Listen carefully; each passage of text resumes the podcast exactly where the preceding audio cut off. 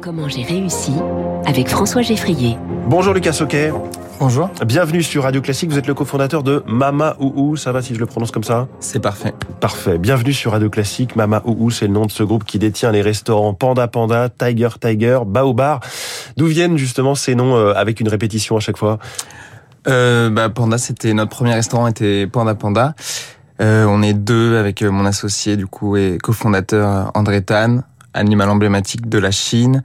Et on voulait détourner un peu les codes des restaurants classiques traditionnels chinois parisiens qui apprenait souvent le panda et c'était un moyen de le, de le détourner de manière amusante. D'accord, donc un peu d'ironie sur euh, tous ces restos euh, plus ou moins panda euh, friendly, on va dire. Exactement. Ensuite, il y a eu Tiger Tiger, Baobar, c'est devenu un peu votre signature, le fait qu'il y ait une, une, répétition dans le, dans le nom. Euh, ouais, avec Tiger Tiger, l'idée c'était de... C'était un peu le même, même concept que Panda Panda avec une carte un peu différente. Euh, pareil, un animal un peu emblématique et on est un peu emblématique euh, asiatique. Ouais. Et du bah, coup, on était reparti dessus. Et Baobar, on a un peu abandonné le, la répétition. Il y a une vague répétition. Baobar, bon. Ouais, un petit peu, c'est vrai. Alors, euh, allons un peu plus loin justement dans, dans l'exploration de ce que vous faites, ces restaurants-là. Quelle, quelle, est leur identité? Vous avez parlé déjà du nom, donc euh, Panda Panda, euh, voilà. Vous, vous parlez d'une cuisine qui serait twistée par rapport à ce qu'on a l'habitude de, de, manger dans les restaurants euh, chinois en, en France? L'idée, c'était un peu de casser euh, ce qu'on peut voir dans les restaurants euh, traditionnels chinois à Paris, qui sont souvent des, des, restaurants avec des cartes à rallonge, où on a 60, 60 plats au choix et, et où tout n'est pas forcément fait maison. Donc euh, notre idée, c'était surtout de travailler des produits frais sur une carte un peu restreinte de 10, 10 à 12 plats. Oui et de, de le twister un peu comme ça. Ce qui est gage de qualité, de fait maison. Exactement. Ouais. Donc avec euh, que des produits frais qui sont livrés euh, tous les jours et dans une ambiance aussi un peu euh, twistée. euh, C'est-à-dire qui est un peu plus peut-être jeune avec un accueil un accueil qui se veut un peu friendly et Ouais. qui est à destination d'une clientèle on va dire qui aura envie de prendre des photos sur Instagram et de les mettre. Exactement, ça fait partie aujourd'hui du ça fait partie quand même du, du jeu de la restauration aujourd'hui. Et pour autant, malgré cette cuisine que vous dites twistée, je reprends le terme, euh, c'est reste de la cuisine traditionnelle. On n'est pas sur quelque chose de, de fusion euh, qui serait euh, à moitié occidentale. Non, c'est vraiment de la cuisine traditionnelle chinoise. Oui, les plats sont, sont pour le coup très euh, traditionnels.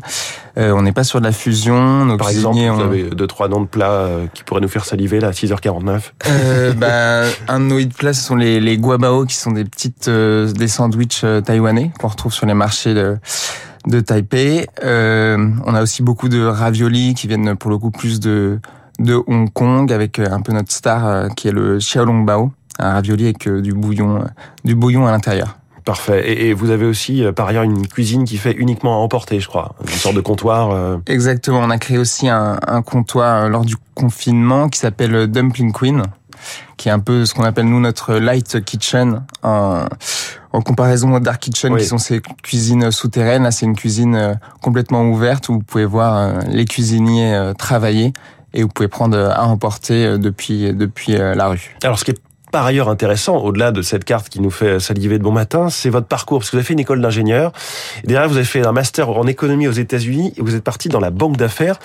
Qu'est-ce qui fait qu'un banquier d'affaires, parce que vous avez quand même été ça, euh, vous avez fait ce métier pendant cinq ans, va ouais. ensuite se lancer dans la restauration? Euh, bah, c'est d'abord une rencontre. En fait, j'ai rencontré euh, le cofondateur du groupe euh, André Tan, qui était à l'époque mon boss en banque d'affaires, qui est un peu plus âgé. Et on a passé cinq ans du coup en banque d'affaires à Paris, qui était quand même une super formation pour pour l'entrepreneuriat. Et euh, on a eu, au bout de cinq ans passés ensemble, on s'entendait très bien.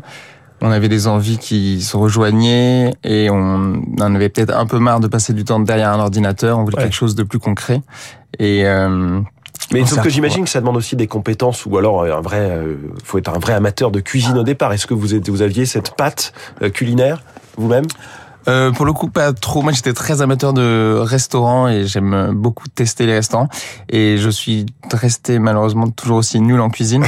Mais mon, mon, associé, pour le coup, lui, est plus sur la partie euh, cuisine. Et, et, alors vous, je le précise, vous n'êtes pas du tout d'origine asiatique. Votre associé un peu plus. Pour autant, avec les études notamment qu'il a fait, ce qu'il a fait, ses parents ne s'attendaient pas euh, à ce genre de à ce genre de parcours après la banque d'affaires? Oui, mon associé est du coup chinois et ses parents sont de la première issue de la première génération d'immigrés Et eux ont commencé par créer des, des restaurants quand ils sont arrivés en France ou à travailler dans, dans ce monde-là, ce qui était le plus accessible à l'époque. Et c'est vrai que quand leurs enfants sont un peu sortis de, de ce monde qui reste un travail quand même qui est assez dur en termes de contraintes, notamment horaires, euh, ils n'étaient pas forcément ravis à l'idée que leurs fils repartent dans, repartent dans ce milieu-là.